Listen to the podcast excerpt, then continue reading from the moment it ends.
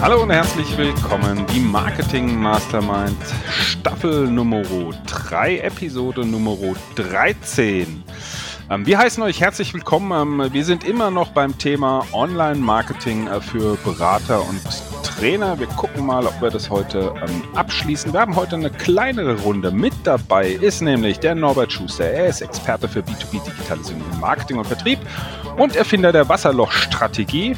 Und er ist Inhaber von strike2.de. Hallo Norbert. Hallo Stefan. Ich freue mich auf unsere Sendung heute. Ich freue mich ganz besonders auf die Sendung heute. Sage ich gleich noch was dazu. Ah, ich bin gespannt. Das hast du mir noch gar nicht erzählt. Wir hatten ja Vorgespräch, aber das weiß ich noch gar nicht, warum sich Norbert ganz besonders freut. Ähm, nicht mit dabei ist heute unser lieber Andreas. Andreas ähm, lässt sich entschuldigen. Er ist im Kundentermin. Andreas Pfeiffer ist Heldenhelfer und er hilft Kunden zu finden, zu begeistern und zu Botschaftern zu machen. Und Andreas ist Inhaber der Marketingberatung und ihr findet ihn unter dieheldenhelfer.de.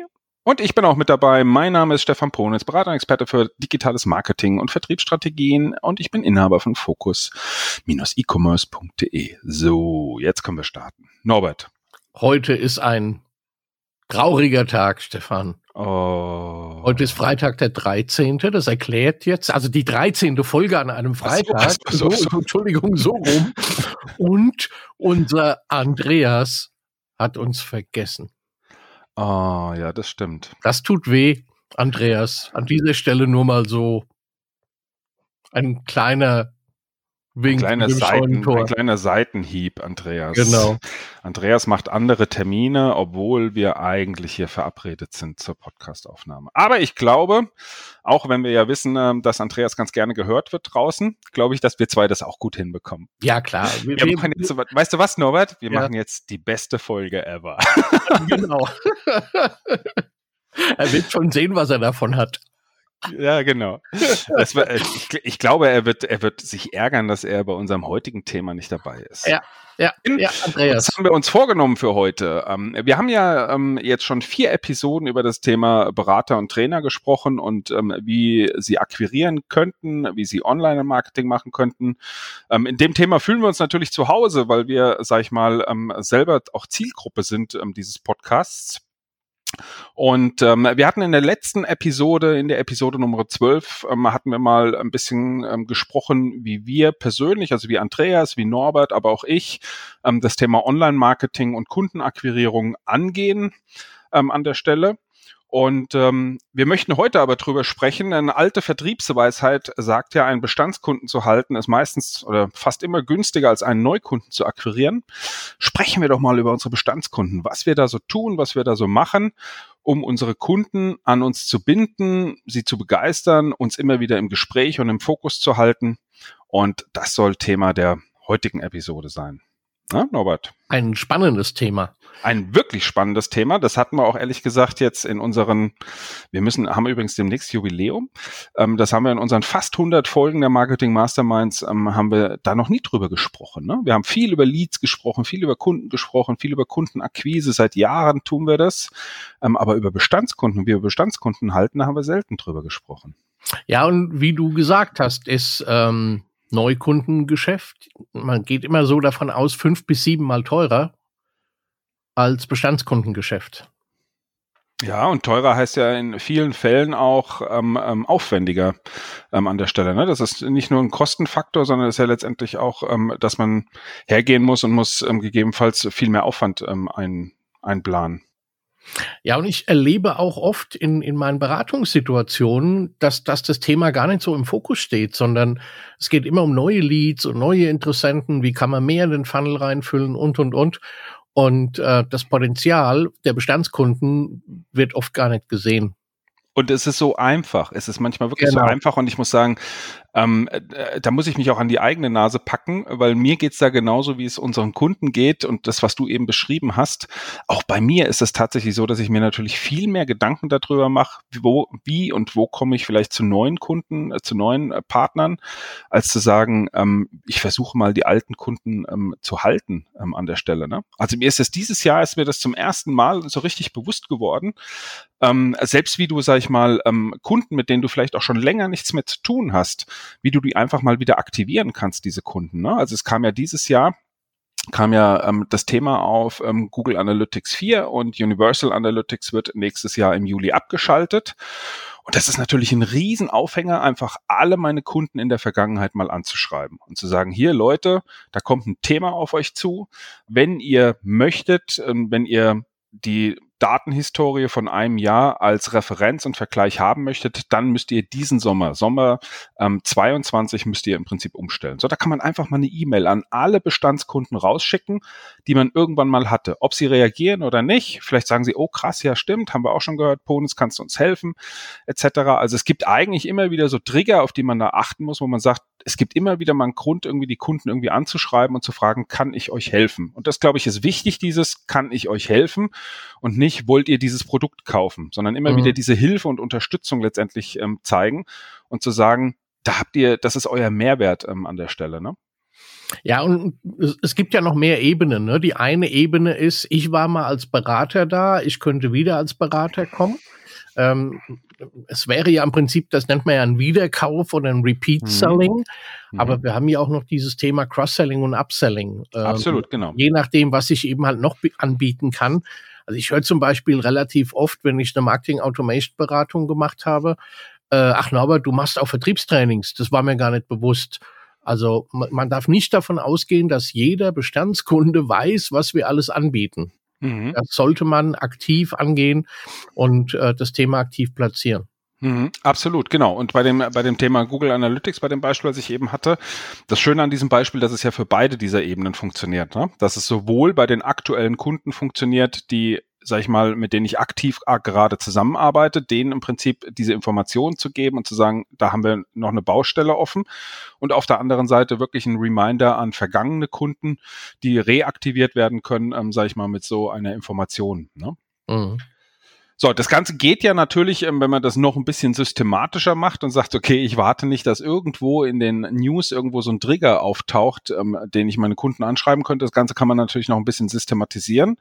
Und dann sprechen wir wahrscheinlich sehr schnell auch über das Thema Newsletter für die eigenen Kunden, zu sagen, okay, ich schicke meinen Kunden regelmäßig Informationen zu Themen, zu meinen Leistungen, genau das, was du eben gesagt hast, ähm, dass die Kunden auch wahrnehmen können, okay, der macht nicht nur Thema X, sondern auch Thema Y kann der bedienen. Mhm. Hast du einen Newsletter, den du an deinen Kunden schickst? Machst du sowas? Boah, jetzt hast du genau in die Wunde getroffen. Ähm, der Newsletter, den, den gibt es, der dümpelt irgendwo rum. Ich sammle auch äh, Abonnenten ein, aber im Moment verschicke ich ihn nicht. Ähm, nicht, weil ich es nicht gut finde, äh, einfach weil ich es nicht schaffe, alle Medien zu bedienen. Mein Fokus liegt im Moment auf meinem äh, neuen Podcast, liegt auf meinem YouTube-Kanal, äh, liegt auf LinkedIn und äh, der Newsletter muss aber demnächst mal wieder reaktiviert werden, weil da lasse auch ich Potenzial liegen, ähm, weil ich mich im Moment nicht drum kümmere. Ich glaube, es ist auch, also ich, ich, ich bin auch ein bisschen äh, zurückhaltend mit dem Thema Newsletter und in genau so Situationen wie jetzt, Beispiel, ich bleibe mal noch bei dem Beispiel Google Analytics ähm, 4, ähm, ich glaube, dass, also zumindest für mein Business, das müsst ihr da draußen aber für euch überprüfen. Ne? Ich sag mal, ich habe keine 10.000 Kunden, die ich irgendwie gleichzeitig bediene, wo ich E-Mail-Adressen habe und sagt, da macht dieses, dieses, dieses Massenmailing, automatisierte Massenmailing macht da irgendwie Sinn, sondern ich bleibe auch dabei und sage, ich möchte meine Kunden dann noch sehr gezielt irgendwie anschreiben und ähm, das kann natürlich trotzdem ein Automatismus dahinter sein. Ne? Auch für das Google Analytics 4 Thema hatte ich natürlich einen Automatismus. Ich habe nicht jedem Einzelnen irgendwie eine persönliche Mail geschrieben, ähm, aber es ist schon so, dass ich das ähm, sehr persönlich und auch mit Bezug auf die Vergangenheit, was haben wir gemeinsam gemacht, macht, ne, um da letztendlich nochmal die Bilder in den Kopf zu holen, habe ich das schon sehr individuell ähm, letztendlich gemacht, wenn auch viele Textbausteine, sage ich mal, da natürlich immer wieder identisch waren. Hm. Also man kann ja einmal anfangen, natürlich ganz einfach eine, eine individuelle persönliche Mail mit Outlook oder was auch immer man benutzt. Der Newsletter ist dann so die nächste Stufe. Wo wir im Prinzip, ich sage jetzt erstmal, alle Empfänger mit der gleichen Nachricht erreichen. Äh, es gibt Newsletter-Tools, wo ich sogar da auch nochmal innerhalb des Newsletters unterscheiden kann, wo ich sage, meine Industrie, also der, der Text, der Inhalt ist für alle gleich, aber der ähm, die Reihenfolge ändere ich zum Beispiel, ob es ein Industriekunde ist oder ein B2C-Kunde oder irgendwie sowas. Kann ich innerhalb des Newsletters die Sortierung anpassen an bestimmte Gegebenheiten, theoretisch auch Mann, Frau divers und die Branche und keine Ahnung was. Ähm, ich kann aber auch Sachen komplett weglassen in so einem Newsletter, wo ich sage, äh, ein B2C-Kunde, der bekommt einen bestimmten Artikel gar nicht, der auf ein B2B-Thema zielt. Und mhm. dann haben wir eben halt noch die automatisierten Mails, also die Nurturing-Mails, äh, wo ich ganze Strecken aufbauen kann. Das macht natürlich Sinn, wenn ich sehr ähm, na, ich will nicht sagen teure, aber vielleicht komplexere äh, Angebote habe, wo es mit einer Mail nicht getan ist, sondern wo ich einen Bestandskunden hin zu einem neuen Abschluss für ein neues Thema bewegen will. Und da kann ich mir eben halt überlegen, auch eine Nurturing-Strecke dafür aufzubauen, ähm, wo ich aktiv sage, dieser Kunde nicht, dieser Kunde nicht, ja, dieser Kunde könnte dafür spannend sein, den schiebe ich in so einen Prozess rein und entwickle den dann bis zu keine Ahnung, einer strategischen Partnerschaft oder einer Masterclass oder was auch immer man so im Kopf hat. Mhm. Mhm. Das sind jetzt, das sind ja so die Themen, ähm, wie man, wie man, sag ich mal, nochmal so ein, so Trigger setzen kann für, ähm, für den Kundenkontakt. Ähm, wir bleiben mal bei dem zweiten oder wir wechseln mal zu diesem zweiten Thema, was du gesagt hast, den aktiven Kunden letztendlich auch zu halten und zu binden. Hast du da spezielle Maßnahmen oder wie oder äh, ja, oder wie, wie verhinderst du es, dass er gegebenenfalls zu jemand anders wechselt oder dass er, dass er unzufrieden wird? Ja, das ist bei mir anders als bei dir, glaube ich, Stefan, weil du ja eher äh, mit deiner Dienstleistung dauerhaft betreust. Ich bin meistens so der Inkubator für den Anfang. Und ähm, von daher machen für mich andere Tools mehr Sinn. Das heißt, ich komme meistens je nach, nach Größe des Unternehmens drei Tage oder zehn Tage und helfe äh, initial aufzusetzen. Marketing Automation, Digitalisierung im Vertrieb, kennst du ja mit Bayer Persona, Customer Journey Analyse, Nurture Prozesse, Scoring, Routing und, und, und. Und in der Regel ist es dann so, dass meine Kunden dann erstmal aktiv werden müssen. Meistens ohne mich. Das heißt, die fangen an, den Content zu bauen, die haben einen Dienstleister, der die ganzen Tools aufsetzt und Systeme aufsetzt und, und, und. Und dann komme ich erst mit einem gewissen Zeitversatz wieder ins Spiel, wenn es darum geht, sich die Ergebnisse anzugucken, das zu begleiten und, und, und. Und da ist für mich ähm, LinkedIn zum Beispiel viel wertvoller, weil ich auf der Ebene mit meinen Kunden in Kontakt bleiben kann, weil die immer wieder meine Posts sehen, weil die immer wieder meine Nachrichten sehen und ich dann halt in Erinnerung bleibe, wieder zum richtigen Zeitpunkt dazu zu stoßen, wenn eben die Projekte soweit sind. Mhm. Das ist ein, das ist ein wichtiger Punkt, ne? Immer wieder in, äh, in Erinnerung bleiben, immer wieder auf sich aufmerksam machen. Das ist auch etwas, was ich für mich, ich mache es nicht über LinkedIn. Ähm, das stimmt, da ist es unterschiedlich.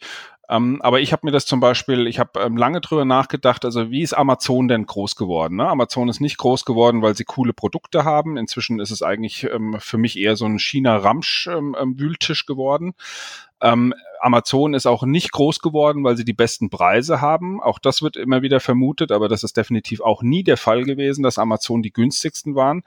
Amazon ist durch Zuverlässigkeit groß geworden. Durch Zuverlässigkeit und dadurch, ähm, dass ich eine Sicherheit hatte, das funktioniert. Das heißt, die haben einen extrem hohen Service-Level ähm, dort gehabt, auch durch ihre ganzen Transaktionsmails. Ne? Also du hast die Bestellung bekommen, wir haben jetzt mhm. die Bestellung verschickt, ähm, dann kam das Tracking dazu. Guck mal, ähm, das Paket ist auf dem Weg zu dir. Inzwischen können wir per GPS gucken, wo der, wo der Paketlieferant tatsächlich ist. Ist der schon in meiner Straße? Also diese Sicherheit und immer wieder diesen, diesen, diesen, diesen, diesen, diesen äh, Push von Amazon in meinen Briefkasten zu finden irgendwie. Und das gibt mir eine gewisse Sicherheit. Und das habe ich mir überlegt, okay, wie kannst du das letztendlich auf dein Business transferieren? Und das mache ich tatsächlich auch inzwischen sehr konsequent, dass ich meine Kunden, die ich habe, komplett über den Prozess und über das, was ich tue und das, wo wir stehen, dass die auf dem Laufenden bleiben. Und die kriegen dann von mir auch einfach Mails. Letztens habe ich einem Kunden irgendwie geschrieben, hier, pass auf, äh, das und jenes ist jetzt passiert. Wir haben dieses Tracking eingerichtet, Google Tag Manager läuft, wir tracken jetzt das Formular. Diese Mail ist nur zur Info und dann als Abschlusssatz, Sie müssen nichts tun.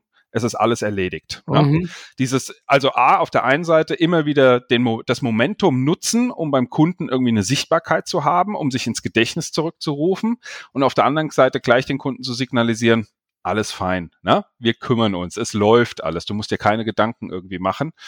Und ähm, ich weiß es letztendlich nicht. Ich kann, das kann ich schlecht messen, ob das jetzt, ähm, sag ich mal, ähm, in irgendeiner Form zum Erfolg einer Kundenbindung beiträgt. Ich glaube, es ist aber eine gute Idee, ähm, a solche sowas immer wieder mal zu nutzen und zu sagen, okay, damit bringe ich mich immer wieder mal ins Spiel bei dem Kunden, auch gedanklich ins Spiel. Ähm, und auf der anderen Seite den Kunden einfach auch eine gewisse Sicherheit zu geben, sagen, okay, bei dem bin ich richtig, der hält mich auf dem Laufenden und eigentlich habe ich keine Arbeit irgendwie damit. Ne? Ja, ich denke mal, das letzte war ganz wichtig. Du musst nichts tun. Äh, das ist für viele Kunden, also ich merke das an mir selbst, äh, das ist sehr beruhigend, wenn du so eine E-Mail bekommst und siehst, ah, okay, das ist jetzt auf dem Weg, das ist getan. Ähm, und der letzte Satz heißt, aber du musst nichts tun, alles läuft. Und äh, ich denke, der zweite Punkt ist, was du ja intuitiv wahrscheinlich machst, ist dieses Thema Individualisierung dass du wirklich auch auf die Kunden eingehst, was bei den Kunden gemacht wurde. Das machst du automatisch, weil du ja eine, eine persönliche E-Mail schickst. Aber selbst genau. das kann man ja automatisieren. Ähm, ich noch mal ein kurzer kurzer Blick und ein kurzer Wink an unseren lieben Andreas. Ähm, wenn mir das Hotel oder das Restaurant zum Beispiel auch eine E-Mail schickt und auf mich eingeht, auf meinen letzten Besuch eingeht oder was auch immer eingeht, dann habe ich da natürlich eine ganz andere, eine ganz andere Offenheit zu sagen, ach Mensch, da müssen wir mal wieder hin. Und das ist ja im B2C, im Hotel eher so ein Impuls gesteuert, aber auch im B2B funktioniert das. Das ist sowas, wo, glaube ich, der B2B vom B2C lernen kann. Ähm, wenn wir sowas automatisieren wollen, dass wir eben auf das Verhalten eingehen und verhaltensgetriggert dann entsprechende Impulse setzen. Ja, und was, was wir damit machen, ist letztendlich, deswegen ist das Beispiel auch mit dem Hotel äh, ähm, ganz gut, da kann man aber auch jedes Restaurant nehmen, fallen mir auch zig Beispiele irgendwie dazu ein, wie das gut funktioniert. Ähm, das Grundbedürfnis, was wir ja da, sag ich mal, ähm, ähm äh, bedienen an der Stelle, ist das Thema Sicherheit. Ne? Mhm. Zu sagen, du kannst dir sicher sein. Äh, was wir komplett nicht mögen als Menschen, ist, wenn wir irgendwie offene Themen im Kopf haben, wo ein Fragezeichen dran ist, die wir aber momentan gar nicht beeinflussen können. Ne? Ja. Also wo wir sagen, okay, da sind wir angewiesen auf andere. Das macht uns ja kibbelig, das macht uns kribbelig. Da ist ein Thema offen. Ich kann mich selber nicht drum kümmern. Ich kann nicht in eine aktive Rolle reinschlüpfen. Und das macht mich unzufrieden dann. Ne? Und ich glaube, dieses, dieses, ähm, dieses äh, Thema abzuhaken beim Kunden im Kopf. Ne? Da ist ein Haken dran, jetzt kannst mhm. du wieder beruhigt schlafen. Ne? Das ist ja, äh, stellen wir uns vor, bleiben wir bei dem Beispiel ähm, Hotelreservierung, da ist das ja im Prinzip ähnlich. Wir buchen irgendwie unser Hotel irgendwie, dann kommt zwar auf der Dankeschön-Seite, kommt zwar, ja, wird, vielen Dank für Ihre Buchung, da kommt auch noch eine Buchungsnummer, das ist schon mal gut, das ist schon mal eine Bestätigung irgendwie. Und trotzdem hilft es uns dermaßen, wenn dann auch noch mal eine E-Mail irgendwann hinterherkommt, wo dann drin steht, wir haben Ihre Buchung erhalten, wir ja. freuen uns auf Sie, Ihr Zimmer ist reserviert für Sie. Ähm, einfach nur, um damit der Mensch dieses Thema in seinem Kopf einfach abhaken kann. Ne? Das kommt dann zum Zeitpunkt der Reise, kommt es wieder hoch, aber bis zum Zeitpunkt der Reise muss er sich um nichts mehr kümmern und er muss auch nicht warten irgendwie, äh, ist das jetzt reserviert? Das ist also dieses Thema Sicherheit beziehungsweise Unsicherheit und das ist ja das, worum es sich immer im Online-Marketing dreht und zwar in allem, was wir tun, Unsicherheiten in irgendeiner Form rauszunehmen. Ne? Das ist der komplette Conversion-Optimierungsprozess, wo es ja nur darum geht, eine Sicherheit zu geben, klicke hier, das ist der richtige Klick. Fülle hier das Formular aus, das ist das richtige Formular. Einfach nur diese Sicherheit zu geben und das, das rauszunehmen. Ich glaube, da sprichst du ein, ein Grundmuster des Bestandskundengeschäfts an. Du kennst ja auch das Buch vom David Kahneman, Schnelles Denken, Langsames Denken. Ja. Und den Vorteil haben wir halt, egal ob Online-Business und E-Commerce oder B2B, wenn ich einen Kunden einmal habe, dann laufe ich in der Schublade bekannt. Weil wir sind ja im, in unseren Gehirnen läuft ja immer noch alles nach dem Steinzeitmodus ab. Freund oder Feind? Muss ich flüchten? Muss ich angreifen? Äh, oder kann ich die Hand ausstrecken zum Gruß? Und das haben wir eben bei Bestandskunden, laufen wir in der Schublade bekannt. Ähm, das heißt, wir haben die schnellen Denkmodelle, wo man nicht lange überlegen muss, einfach weil, wie du gesagt hast, die Sicherheit ist da. Ich weiß, ich werde dort nicht über den Tisch gezogen. Ich weiß, die Ware kommt an, wenn ich die bestelle. Äh, ich weiß, meine Kreditkartendaten werden vertrauensvoll behandelt. Also bin ich über diese Schwelle des Unbekannten ja schon weg und kann eben damit ganz andere äh, Effekte benutzen, sowohl, wie gesagt, im B2B, im, im persönlichen, im automatisierten, als auch im, im E-Commerce-Bereich. Mhm. Hatte vielleicht, um noch ein praktisches Beispiel dazu zu bringen, dass auch das ähm, hatten wir gerade die letzten Wochen, ein Kunde und seine Webagentur.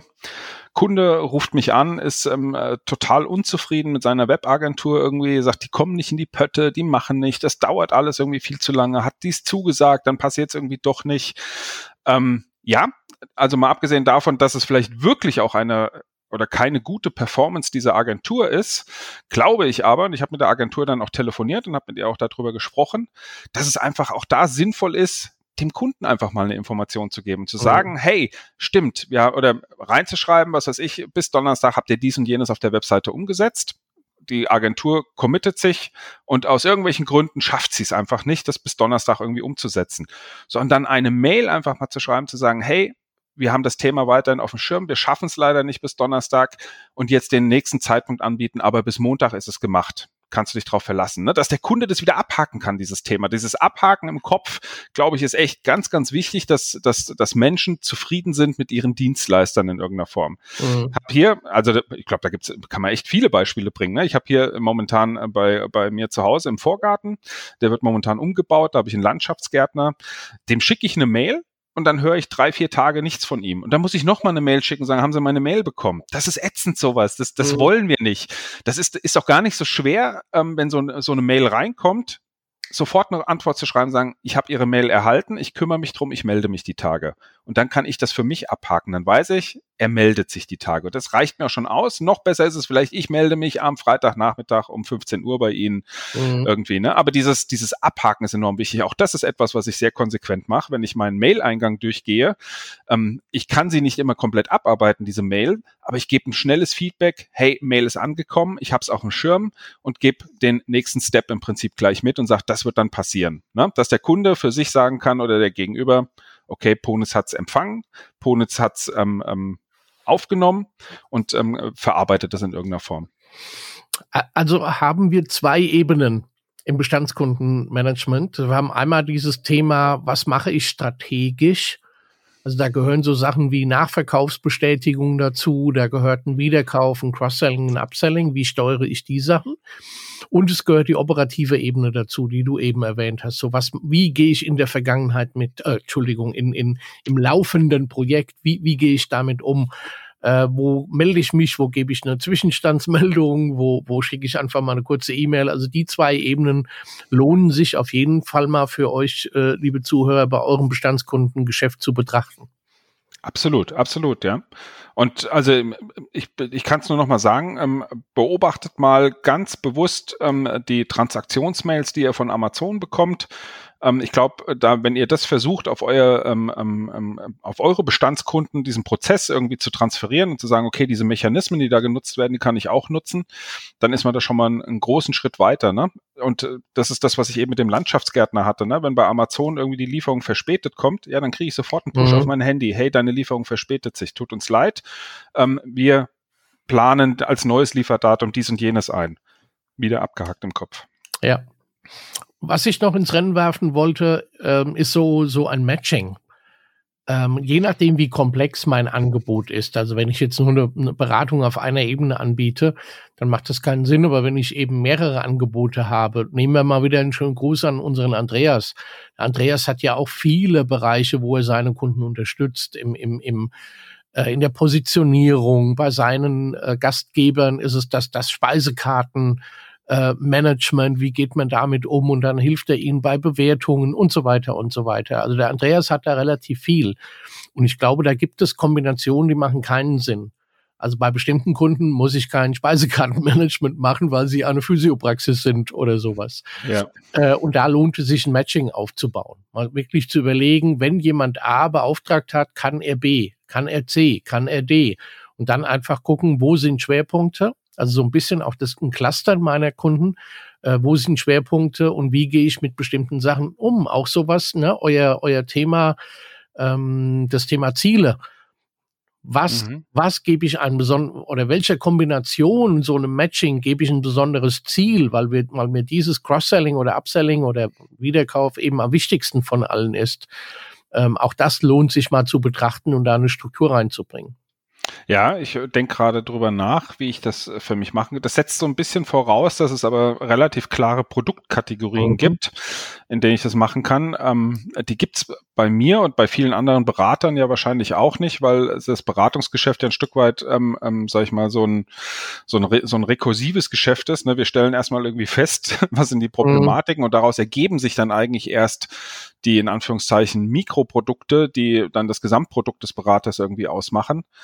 Ähm, müssen wir mal überlegen, ähm, woran man das tatsächlich festmachen könnte, ist auch ein Impuls, den ich mal mitnehme. Mal drüber nachzudenken, wie kann man, sag ich mal, dann Automatismus reinbringen auf Basis ähm, der Kundenklassifizierung mhm. irgendwie, ne? Und jetzt, wo wir drüber reden, vielleicht sogar das Ganze noch in die Netzwerkwelt mitgedacht. Also nicht nur ein Matching, Norbert hat A verkauft, Norbert könnte auch B verkaufen, sondern Norbert hat A verkauft äh, und C könnte jetzt vom Stefan kommen. Also mhm. wie kann ich dieses Matching nicht nur auf meine Angebote äh, betrachten, sondern wie kann ich das auf Partner ausweiten? Eben mit dem, mit dem Vorteil der Synergie, weil wenn ich das mit einem Partner mache, macht das auch ein Partner mit mir. Ähm, da könnte man so dieses Netzwerkgedanken sogar in dieses Thema mit einbauen. Ja, absolut, stimmt. Nicht nur für seinen eigenen Upscale ähm, irgendwie nachdenken, sondern ähm, letztendlich wirklich ähm, auch an Partner. Der, also ich sag mal, bei mir ist das natürlich auch klassisches Geschäft, weil ich ja viel mit Agenturen dann zusammenarbeite. Bei mir gibt's immer die Follow-ups letztendlich für Partneragenturen, ähm, die dann irgendwie mit eingebunden werden, wenn der Kunde nicht schon irgendwie Agenturen hat. Aber ja. Was natürlich auch wieder meine Medien befruchten kann. Ne? Also dann schreibe ich eben in meinem Newsletter nicht nur über mich, sondern ich würde eben halt auch über den Stefan und über den Andreas schreiben, weil sie ja in meine Matching-Struktur reinfallen und das würde der Stefan auch machen und der Andreas auch machen. Also hätte ich im Prinzip auch nochmal, ja, ich würde dir helfen, ich würde dem Andreas helfen, aber ich hätte auch Content für meine Kanäle. Äh, in dem Moment, wo ich über euch schreibe, euren Content benutze, einen Link auf euch äh, gebe und, und, und, also da auch mal, wie gesagt, in die Partnernetzwerke reindenken. Ich, ich ja. weiß, wir selbst machen das viel zu wenig. Wir müssten das mehr machen. Wir fragen uns, wir beide gerade fragen uns ja immer wieder, Mensch, wo können wir denn noch was zusammen machen? Ähm, aber vielleicht nehmen wir das mal als Impuls und bauen mal dieses Matching auch für uns intensiver auf. Ja, und weil du gerade gesagt hast, ne, du hilfst da mit deinem Partner A, du hilfst da mit deinem Partner B. Ähm, ich glaube, noch viel wichtiger ist der Gedanke, dass wir auch unseren Kunden damit helfen. Ja. Ja. Und ähm, das ist etwas, was man, was man echt mal verinnerlichen muss. Ähm, ein, ein Partnernetzwerk ist, ähm, es ist schön, wenn sich die Partner verstehen. Es ist schön, wenn alle Partner davon profitieren. Ähm, aber Sinn und Zweck des Ganzen ist natürlich, dass irgendwie die Kunden davon profitieren und dass man, dass man, dass man nicht das Gefühl hat, ich muss jetzt meinem Partner irgendwie hier verkaufen. Das ist kein, das ist kein schlechtes, das ist ein mhm. schlechter Gedanke, so in ein Gespräch zu einem Kunden zu gehen, sondern zu sagen, ich möchte meinen Kunden den Mehrwert meines Partners noch liefern. Und genau. damit profiliere ich mich auch bei dem Kunden, weil ich letztendlich, sage ich mal, hier noch ähm, entsprechend ähm, Andock-Möglichkeiten biete, die meinem Kunden noch mehr weiterhelfen. Ne? Das mhm. ist etwas, was man, was ich, was ich auch lange mal drüber nachgedacht habe und lange verinnerlichen musste, dass es hier nicht um Vertrieb für andere geht an der Stelle, sondern es geht um den Mehrwert, den der Kunden, den der Kunden dadurch ähm, letztendlich generiert. Ne? Genau, und sind wir wieder bei Vertrauen, weil wenn ich als Kunde eine Empfehlung von dir zum Beispiel bekomme für jemand anders, dann muss ich mir keine Gedanken machen. Wenn der Stefan den als gut deklariert hat und mir den empfiehlt, da kann ich davon ausgehen, dass dieser, dieser Dienstleister, dieser Anbieter äh, auch ein guter ist, weil er eben vom Stefan kommt. Ja, und umgekehrt ist es genauso, wenn ich ähm, ähm, dich in einen Kunden, äh, bei einem Kundenprojekt mit reinbringe, ähm, dann weiß ich im Prinzip, ähm, da wird auch abgeliefert dann. Ne? Also auch mhm. wieder von der Kundendenke her gedacht, wird der Kunde zufrieden sein, wenn ich den Norbert Schuster als Netzwerkpartner irgendwie damit ins Spiel bringe? Ähm, und welchen Mehrwert hat mein Kunde davon, wenn der Norbert irgendwie dabei ist. Ne? Und mhm. ähm, dazu gehört auch dazu, dass ein Partner ein echter Partner ist. Das ist nicht eine Liste von Partnern, mhm. wo man sagt, sondern äh, Norbert und ich, wir, wir pflegen das natürlich auch sehr intensiv. Mal abgesehen davon, dass ich mal sagen würde, unsere Beziehung geht über eine Partnerschaft hinaus, über eine geschäftliche Partnerschaft. Ähm, aber auch diese regelmäßigen Austausch, Gespräche, Essen gehen mit Partnern. Ne? Also mhm. man sieht das auch in größeren Agenturen, die haben ein komplettes Partnermanagement entwickelt, wo sie sagen, okay, wir pflegen unsere Partner, ähm, weil das nämlich, glaube ich, schon auch ganz wichtig ist, zu, um um im Sinne des Kunden immer zu denken, zu sagen, okay, wenn ich einen Partner mit reinbringe, dann weiß ich auch, dieser Partner ist verlässlich und der arbeitet im besten Fall eigentlich genauso wie ich. Ne? Also ich gebe meinen Kunden eine gewisse Sicherheit und ich weiß, meine Partner tun das auch. Ne? Das, genau. dann, dann läuft es rund irgendwie für den Kunden. Genau, und bei uns ist es ja eigentlich mittlerweile eher umgedreht, dass wir schauen müssen, äh, der Kunde könnte den Stefan gebrauchen. Hat der, hat der Stefan denn überhaupt Zeit? Kann der Stefan den Kunden denn Gut, überhaupt das ist natürlich eine Lux das ist natürlich eine Luxussituation, zumindest für den Stefan. Ja. ähm, an der an der Stelle. Ähm, aber ja, ich, also ich, äh, auch das ist etwas, das hat jetzt nichts mit mit Kundenbindung zu tun, aber ich möchte es euch ähm, gerne einfach auch mal erzählen. Ähm, ich, auch das mache ich relativ bewusst. Ne? Also ich, ich ähm, verknappe meine Ressource da schon sehr, sehr bewusst, um einen gewissen Preis auch einfach zu rechtfertigen. Ich glaube, hatte ich in einer der letzten Folgen auch schon mal so ein bisschen erzählt ähm, an der Stelle. Also ich habe ich hab gut zu tun. ist es auch tatsächlich so, ähm, ähm, dass ich, äh, dass mein Tag voll ist. Ähm, aber unabhängig davon, selbst wenn ich jetzt, was weiß ich, ähm, am Montag einen Termin hätte und ein, ein potenzieller Kunde, ne, also ein potenzieller Neukunde käme zu mir und sagt, Herr Ponitz, ähm, können wir kurzfristig mal einen Termin machen? Der würde bei mir am Montag keinen Termin bekommen, selbst wenn ich komplett frei hätte an diesem Tag, sondern der wird einfach ganz bewusst auch ein Stück weit nach hinten geschoben, ähm, um den Kunden auch nicht zu suggerieren, hey, ich warte die ganze Zeit hier mhm. auf dich ähm, und ich brauche dich, sondern ich möchte in der Kundenbeziehung, dass es umgekehrt ist, dass die Kunden sagen, ich brauche den Stefan und nicht ich brauche die Kunden. Das ist einfach, also so, ja, das mache ich einfach auch. Also jetzt kann man überlegen, ob das cool ist oder nicht. Ich hoffe, meine Kunden hören jetzt hier nicht zu. Das, das Eis wird immer dünner, Stefan. Oh je, ich, okay, ich ja. bin jetzt still.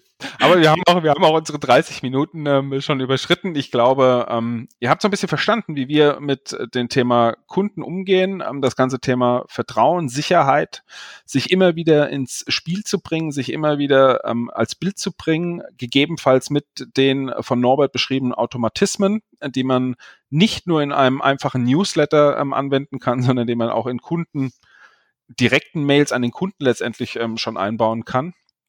Also das sind für uns zumindest, ähm, glaube ich, die wertvollen Punkte, wie wir unsere Kunden zufriedenstellen und ähm, damit auch halten, die Kunden. Ne? Ja. Also, also ich glaube, in, den, ich glaub, in den acht Jahren, ähm, die ich jetzt selbstständig bin, hatte ich das bisher nur einmal, dass ein Kunde wirklich gegangen ist, weil er nicht zufrieden war. Mhm. Ansonsten ist, also ist es nicht so, dass alle Kunden jetzt acht Jahre bleiben. Das ist eh nicht mein Business. Ähm, aber dass wirklich ein Kunde gesagt hat, nee, das passt mir nicht, das gefällt mir nicht, das war einmal bisher. Mhm. Und auch das ist wichtig, auch, auch aus solchen Situationen zu lernen. Ne? Das finde ich ja auch immer ganz wichtig, sich drauf zu schauen, warum war das jetzt so? Was war das Thema gewesen? Also wenn es mir leid tut, ne? Vielleicht ist es ja auch so, mhm. dass man sagt, okay, ist gar nicht so schlimm, dass dieser Kunde weg ist, der war eh sehr anstrengend. Ähm, aber ähm, wenn es einem leid tut, dann zu überlegen, okay, was habe ich denn hier tatsächlich falsch gemacht? Wo ist denn was schiefgelaufen? Habe ich zu wenig kommuniziert? Ähm, was hat dem nicht gepasst? Was hat dem nicht gefallen? Und wie kann ich das für mein eigenes Business in Zukunft, für das Bestandskundenmanagement ähm, vielleicht ändern, damit sowas nicht nochmal passiert? Ja, da, also zum Bestandskundenmanagement gehört auch ein bewusstes und klares Nein. Ne?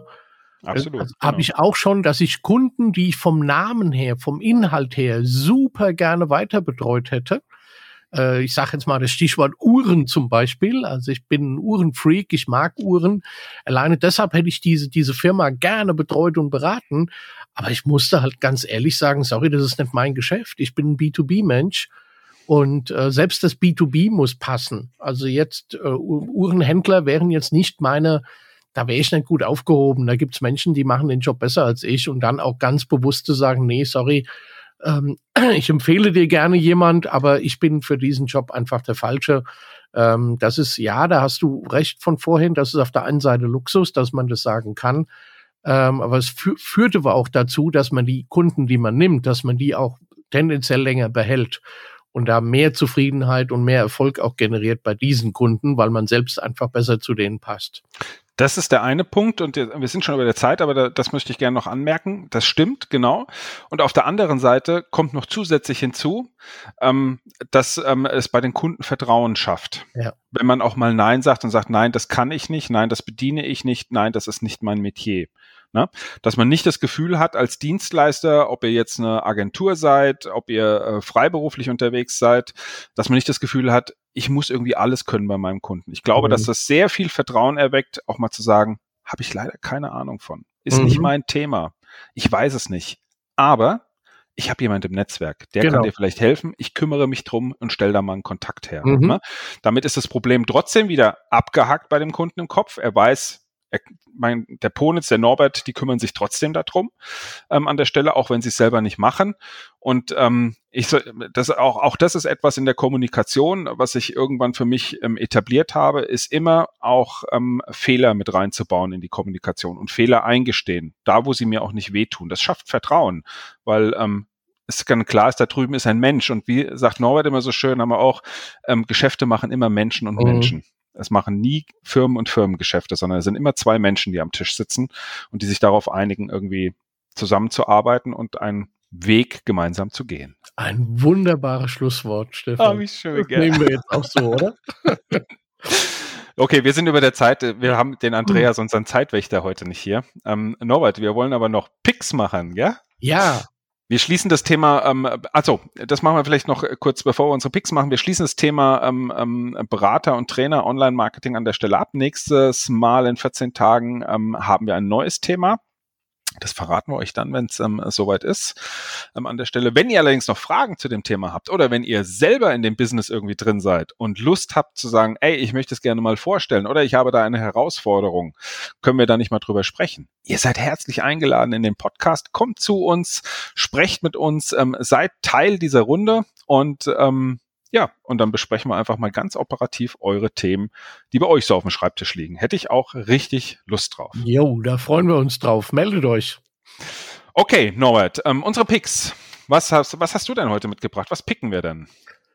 Ja, meine Picks sind so ein bisschen im Moment äh, Podcast YouTube-lastig, weil ich mich da sehr intensiv damit gerade beschäftige und ähm, ich bin immer wieder begeistert im Moment von Camtasia. Mhm. Also Camtasia ist ein Tool, mit dem man im Prinzip Bildschirmaufnahmen machen kann. Also ich nehme damit meine, meine PowerPoint-Slides auf, bespreche die. Ähm, ich mache meine Interviews, mache ich im Moment noch mit Zoom, ähm, aber in, nehme die auf und importiere dann diese Videos in Camtasia, weil ich sie dort wunderbar schneiden kann, auch nachvertonen kann, ein Intro, ein Outro dran packen kann ich kann, was ich hässlich finde bei Zoom, ist dieser schwarze Rahmen und da kann ich einfach um dieses Zoom-Video nochmal Elemente platzieren, kann da Sachen reinschreiben, kann man Logo bauen.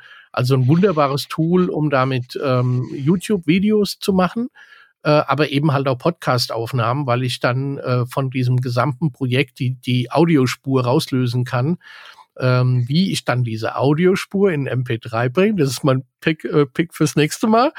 Ähm, aber Camtasia ist wirklich cool, kann ich nur empfehlen, sich das mal anzuschauen. Ja, ist schon, schon länger her, dass ich mir das angeschaut habe. Das war auch schon vor drei, vier Jahren, war das ziemlich cool gewesen. Wäre mal spannend, mal reinzuschauen, wie sich das inzwischen entwickelt hat.